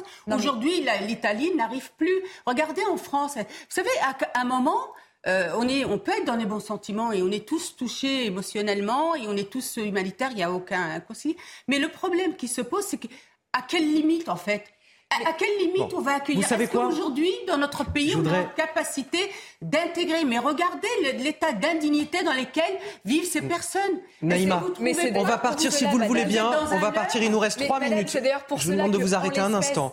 On va partir. Décision et que nous avons décidé on va partir en Italie. On va partir, justement, écouter le point de vue des Italiens sur cette question avec euh, Marina Valenci, notre correspondante sur place. Bonjour Marina. Euh, Bonjour à vous. On, on entend la France qui dénonce une attitude inacceptable, la suspension de l'accueil de 3500 réfugiés euh, qui viennent d'Italie. Comment justement l'Italie aujourd'hui réagit à tout cela D'abord, il faut dire que Mme Meloni a réagi en parlant, en conférence, une conférence de presse, en parlant d'une réaction inattendue euh, et, dénonçant les tons très forts de Paris. elle, elle, envisage de garder les points, elle envisage en même temps euh, euh, d'être très précautionneuse euh, parce que elle veut, elle envisage de dérubriquer l'accident sur le plan d'une simple question d'incompréhension communicative. Elle a dit que lorsqu'on parle de rétorsion, quelque chose dans la dynamique européenne ne marche pas. Elle dit qu'elle est, elle a dit qu'elle est, elle, est, elle a été très frappée par la réaction agressive des Français. Et elle a fait ces, raisonnements très simples en disant que euh, il, il, il est assez douteux, il est assez inacceptable que l'Italie euh, doive être le seul port possible pour le débarquement des migrants. Elle souligne, elle soutient la thèse que la frontière italienne est une frontière de l'Union européenne et que par conséquent, euh, il faut prendre en charge la dimension européenne de la chose. Donc, je pense que la chose intéressante, c'est maintenant de voir comment ils vont euh, coudre, recoudre les, les, les, différences, dépasser cette, cette crise surtout diplomatique et essayer d'isoler la question politique et la question électorale, parce que c'est ça le vrai enjeu du différent entre la France et l'Italie. J'ajoute euh, une, une, remarque importante euh, qui est que euh, donc euh, d'accuser l'Italie d'avoir tourné le dos à l'Europe, c'est assez discutable vis-à-vis de Madame Meloni et de son gouvernement parce qu'elle soutient la thèse que à la suite des accords du, mois de juin, l'Italie, en 2022, a ouvert les ports, ouvert ses ports à oui, 80, 80, 80 euh, 000 migrants, alors que euh, d'autres pays n'en ont accueilli qu'un chiffre dérisoire de moins de 100 euh, euh, migrants par pays. Donc, je pense que bien que l'opposition en Italie soit très, très agressive et très très active parce qu'il profite de cette crise pour dénoncer l'isolement du gouvernement, dénoncer les fausses manœuvres de la droite nationaliste et des patriotes qui sont en fait, à leurs yeux, des antipatriotes. Je pense que ça sera intéressant de suivre la prochaine évolution, les prochaines évolutions du gouvernement parce que d'abord il y aura euh, le conseil de, de lundi prochain où à Bruxelles, on va discuter, les, affaires, les ministres des Affaires étrangères de l'Europe vont discuter la question de l'immigration et vont probablement trouver un moyen de solidarité commune, un moyen d'action commune beaucoup plus forte qu'auparavant. Et ensuite, il faut suivre l'évolution interne à chaque gouvernement. On sait très bien, et c'est ça l'analyse dont on discute dans les journaux, on sait très bien que les gouvernements en Italie est euh, menacé d'une crise permanente parce qu'il y a une aile qui n'est pas l'aile de Meloni, mais qui est l'aile de Salvini, une aile beaucoup plus, disons, euh, extrême, beaucoup plus radicale, et qui veut rendre la vie difficile à la chef du gouvernement pour la raison simple qu'elle a une majorité beaucoup plus conséquente. Merci, merci à vous euh, Marina Valencis. Vous avez parfaitement introduit notre débat qui va suivre dans quelques instants, juste après la pause. L'attitude de l'Italie a-t-elle été inacceptable ou a-t-elle juste défendu l'Italie ses intérêts nationaux? On en discute juste après la pause.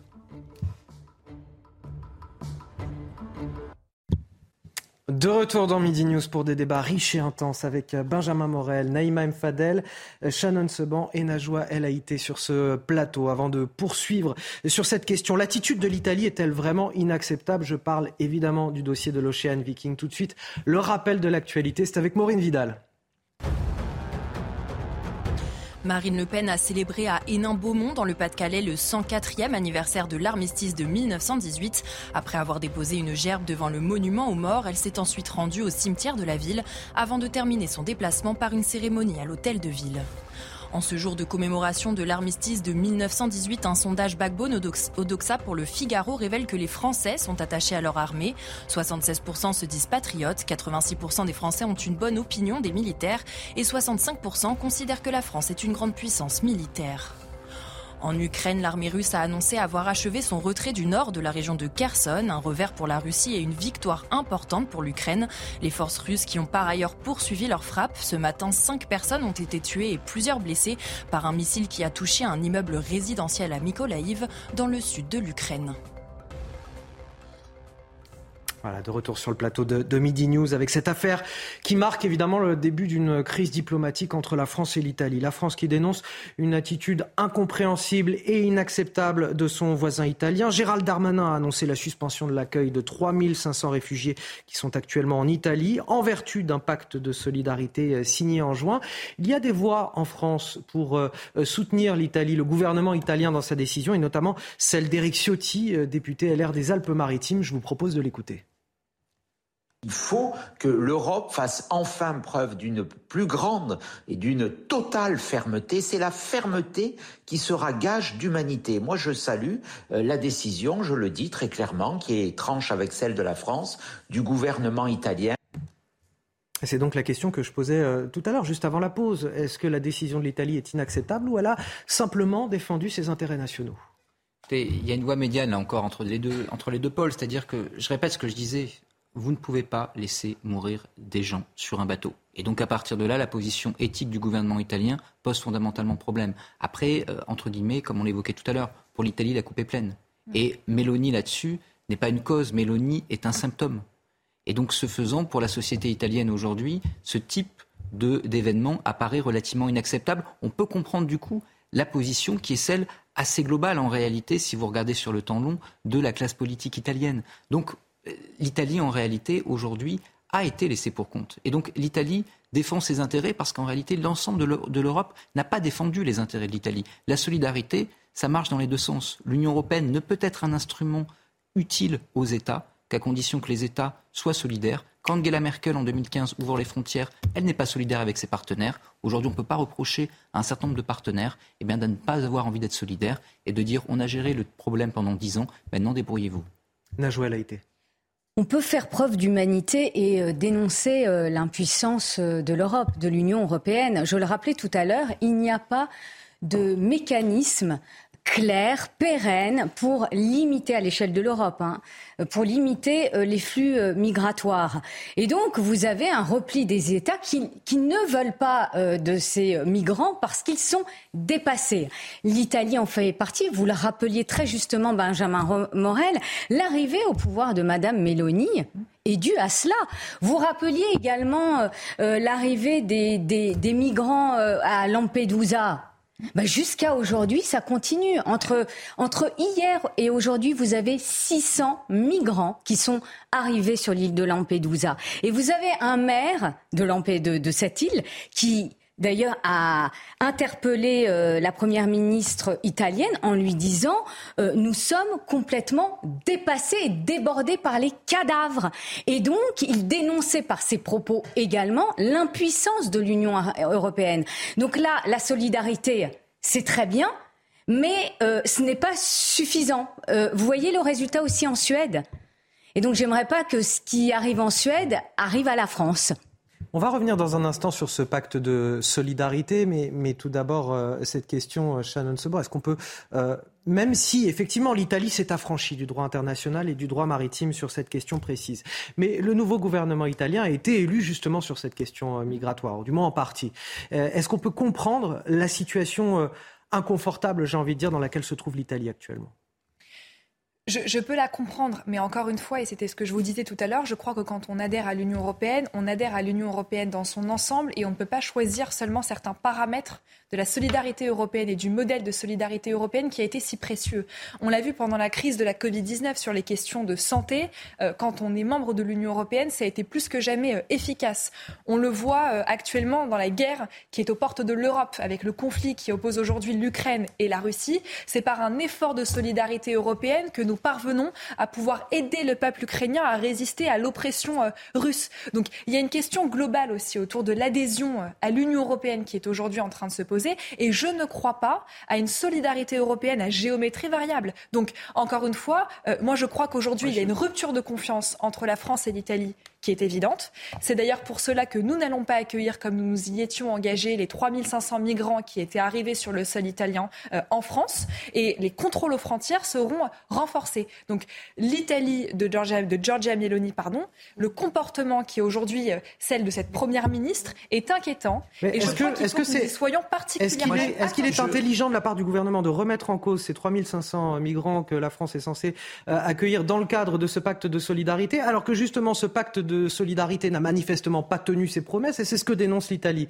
C'est un peu le serpent qui se mord la queue c'est pas le serpent qui se mord la queue. Quand vous prenez en l'espèce, euh, on a derrière nous euh, des images euh, de personnes qui sont en train de dépérir sur des bateaux. Quand vous avez des vies humaines, quand vous avez des vies d'enfants qui sont mises en danger et que quand on a aujourd'hui l'Italie de Giorgia Meloni qui décide de ne pas accueillir sur son sol, alors même que c'était le port le plus proche, ces personnes-là, oui, il y a un problème. C'est pas ces embarcations, madame. quand vous avez, non, non, mais il faut, c'est juste parce que à un moment quand on débat, si on met trop d'émotions, euh, je mets pas trop d'émotions émotions, madame. Je veux dire, c'est malsain. On aurait pu laisser malsain. On a mourir. tous été d'accord, Est-ce qu'on madame. aurait pu laisser mourir dire, ces non, personnes-là On est tous d'accord là-dessus. On est tous d'accord là-dessus. On est tous d'accord, madame, pour dire qu'il fallait les accueillir. Ce que a fait le ministre Darmanin est très bien. On ne dit pas ça. On est en train de- de- d'aborder ces questions pour mieux prévenir. Ce que vous voyez, c'est pas la réalité de ce qui s'est passé dernièrement. C'est- un exemple parmi tant d'autres, madame. C'est un exemple parmi tant d'autres. Mais oui, mais si vous prenez des mots des sur les exemples mots. là, Mettons des mots sur les mots. Vous savez, vous plaît. euh, bon. Mettons des mots sur les mots. En l'occurrence et en l'espèce, l'exemple que je suis en train de Excusez-moi devant de vous, dire, mais franchement, moi j'ai du mal. Vous savez, les éléments de langage, ça me met vraiment. Je vais être honnête avec vous. Ça met à mal. ça met à mal. les- non, mais madame il faut que vous y gagniez en étant dans un discours de vérité. Mais je suis aujourd'hui. discours de vérité. Laissez-moi juste terminer parce que si vous monopolisez, je vous en prie, on n'y arrivera pas. Ce que je veux vous dire, madame, vous savez, on peut être dans l'émotion et on est tous et on est tous vraiment. On a trouvé, on a tous souligné qu'il fallait que le ministre Darmanin puisse accueillir et qu'effectivement, ce qui s'est passé euh, dernièrement n'est pas normal de la part de l'Italie. Après, on a tous expliqué qu'aujourd'hui, peut-être au bout de quelque chose au niveau de cette Europe. Peut-être qu'aujourd'hui, l'Europe va revenir peut-être à une plus une grande souveraineté au niveau des frontières. Parce qu'aujourd'hui, Frontex ne fonctionne pas. Frontex, par exemple, vous arrivez dans n'importe quel pays, on laisse passer les gens. On a eu par le passé même des fichiers S qui sont arrivés en France parce qu'en fait, ils sont arrivés par l'entrée d'une frontière européenne jusqu'à chez nous. Ça ne fonctionne pas. Donc aujourd'hui, la question est de revoir toute cette euh, politique migratoire d'une manière effectivement souveraine au niveau de la France, parce que la France, elle, elle a intérêt aujourd'hui, si on ne veut pas se retrouver comme ce qui s'est passé euh, en, en- en I- en Italie, tout en respectant bien sûr toutes ces conventions, etc. Comme... Oui, Je, je voudrais vous donner, avant, avant de, de vous redonner la parole, euh, Benjamin Morel, euh, une info importante sur ce, ce pacte de solidarité. Euh, il a été signé en juin dernier. Une douzaine de pays, dont la France et l'Allemagne, euh, devaient accueillir 8000 migrants venus des côtes méditerranéennes. Or, pour l'heure, ces pays, dont la France et l'Allemagne, n'en ont accueilli que 117 sur les 8000. Alors que l'Italie a vu depuis le début de l'année, depuis le 1er janvier, 88 000 personnes arriver sur ses côtes, euh, sur des embarcations de fortune. Mais c'est le problème fondamental. Moi, je veux bien qu'on fasse l'apologie de la Ma question, c'est est-ce que l'Europe est aussi suffisamment solidaire de Non, l'Italie ça ne marche pas, justement. C'est-à-dire que là, on a Barbara une Italie dit. qui n'est euh, pas aidée par l'Union européenne et qui donc n'a, entre guillemets, pas de leçon à recevoir en la matière. Vous parliez des vaccins. Moi, je veux bien les vaccins, mais l'Allemagne faisait, parce qu'elle avait des usines sur son terri- territoire, des commandes indépendantes. Résultat, les Allemands ont eu des vaccins un Et peu plus masques. vite que, euh, que, le- que- que les Italiens, qui, je rappelle, étaient à l'époque... euh, euh, on parlait tout à l'heure de soft power de Moscou. Vous avez euh, Moscou qui a joué de son soft power en Italie avec Salvini à l'époque. Donc il faut bien comprendre que ce manque de solidarité fragilise également cette Union européenne. Si jamais vous n'avez pas de solidarité et ça va dans les deux sens, eh bien à ce moment-là, vous ne pouvez pas reprocher à un État de jouer sa propre partition. On parlait de, des frontières. En 2015, qu'est-ce qui se passe? On suspend Schengen. Schengen, les accords de, euh, de libre circulation sont suspendus. Ils vont l'être pendant plusieurs années. Si jamais on doit rentrer dans une crise larvée et qu'il n'y a pas plus de solidarité européenne, la seule solution, en effet, c'est de revenir à des frontières nationales, de suspendre ad vitam aeternam Schengen. Et il est assez probable à ce stade-là que si rien ne change, pas à Rome, mais également à Berlin, à Paris, etc., eh bien, on en arrive là. Mais, mais ne vous ne, enfin, ne méprenez pas et n'interprétez pas les propos que je n'aurais pas dit. Euh, je ne dis pas qu'aujourd'hui le système de solidarité européenne que nous essayons de promouvoir est parfait. Bien évidemment. Non, et vous la tapez que sur l'Italie. Moi, je veux bien. Enfin, je ne tape pas que sur forcément Pourquoi un est-ce que je tape sur l'Italie Mais Monsieur Morel, pourquoi est-ce que là, en l'espèce, je vous parle de l'Italie C'est parce que nous avons accueilli ce matin à 8h50 dans le sud de la France un bateau Ocean Viking avec 200 C'est à la lumière de ce qui s'est passé depuis des années en Italie. C'est un mais je dysfonctionnement général. madame. Je l'entends, c'est probablement qu'il y a des marges d'amélioration et j'en suis bien consciente. Mais si je prends l'exemple de l'Italie en l'espèce, c'est parce que c'est le cas qui nous occupe depuis ces dernières 24 heures. Donc notre mécanisme de solidarité européenne, il a fonctionné à certains moments. Le pacte, justement, que vous mentionnez, euh, a parfois fonctionné. Il y a des ajustements à faire et je, c'est pas ce que Bon. je, je vous dis. Je vais nous pas reste- faire preuve de malhonnêteté en vous disant que tout est parfait, bien évidemment. Il nous reste 4 minutes. J'ai une dernière question à, à vous poser. Je commencerai avec vous, Najouel Haïté, euh, euh, là-dessus. on on- on s'interroge, parce qu'on on s'est interrogé voilà, sur la responsabilité de, de l'Italie. euh, on s'est interrogé également sur l'Union européenne et, et son mécanisme de solidarité. Euh, désormais, je voudrais qu'on s'interroge sur cette association SOS Méditerranée et plus largement sur ces ONG qui viennent en aide à ces migrants qui sont en mer en Méditerranée. Hum, Tout d'abord, écoutez la réaction là aussi d'Éric Ciotti, député LR des Alpes-Maritimes. Ce qu'il nous dit sur ces associations, faut-il arrêter de les financer? Certains vont même jusqu'à dire qu'il faudrait les dissoudre. Je vais vous poser la question dans un instant. On écoute Eric Ciotti tout d'abord il n'y a aucune logique à ce que ces personnes arrivent en Europe. Bien sûr, il faut les sauver, mais je le dis, il faut arrêter aussi de financer, comme le font les municipalités de gauche, ces associations qui, quelque part, euh, constituent un maillon dans cette chaîne de, des passeurs en Europe. Et il faut euh, que euh, nous prenions, que l'Europe prenne ses responsabilités qui est un blocus maritime et que les embarcations soient reconduites vers les points de départ. Ils sont nombreux à, droite euh, à dénoncer l'instrumentalisation euh, du, euh, du, droit humanitaire par, par ces ONG. Bien sûr qu'il y a des ONG qui instrumentalisent les droits et les droits internationaux. Hein, les, les, aux droits de l'homme, les, conventions européennes des droits de l'homme, etc., voire euh, à, l'international. Mais vous avez toujours des ONG qui profitent de la misère humaine, hélas. Et ces ONG, bien sûr qu'il faut être extrêmement sévère.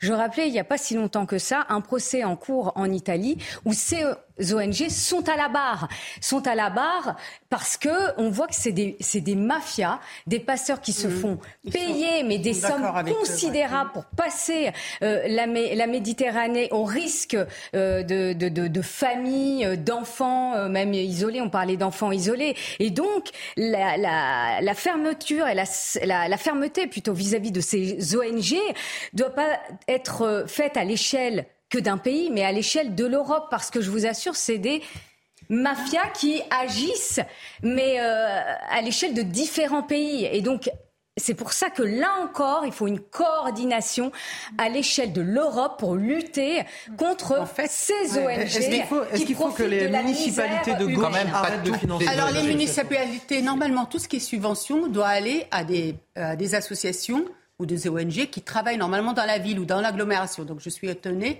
qu'ils puissent voter des subventions qui vont à des ONG qui ne sont pas euh, si, euh, dans la collectivité. oui, mais là en l'occurrence ils sont sur la mer. Enfin je ne sais pas quelle est l'action euh, au, niveau, local, notamment à Paris. Non, la deuxième chose que je voulais dire, c'est qu'aujourd'hui ça y est, ça, ça s'est avéré qu'en fait il y a une complicité entre les passeurs et ces ONG. Parce qu'en fait, ils savent très bien à quel moment ils doivent laisser ces petites embarcations.